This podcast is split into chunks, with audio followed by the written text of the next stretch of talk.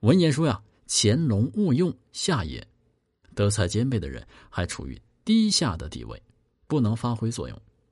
那么，在我看来啊，此爻虽然说的是处于低下的所有人没有被重用的要修龙德，而对于年轻人讲，更具有启发性。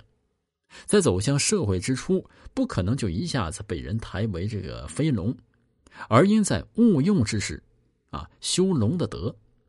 那么，何谓这个龙德呢？呃，大约就是坤卦六二爻的直大方不习，无不利的直大方之德。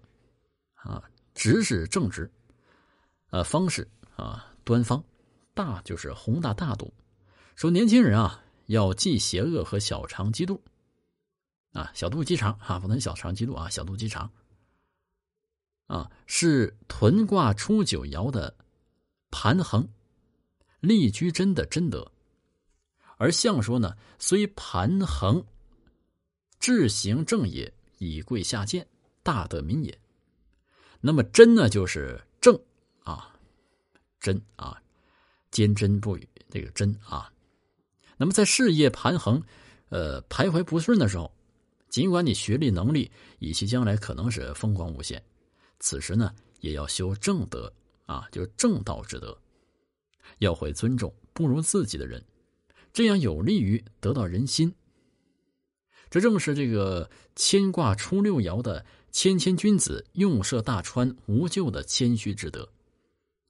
年轻人啊，虽然说骄傲一点啊，不算大问题。可常常是大忌，啊！他人特别是领导最不喜欢年轻人骄狂，那么越有能力越想干大事，切不可骄傲。呃，这里说故事啊，说汉朝末年啊，有一个很优秀的青年叫张衡，啊，聪明过人，过目成诵嘛，写的一手好文章，连孔子的后人孔融都上表这个朝廷来推荐他，说他是个奇才。二十三岁就名扬天下，但是呢，啊，转折一下啊，这个人啊，太骄狂了。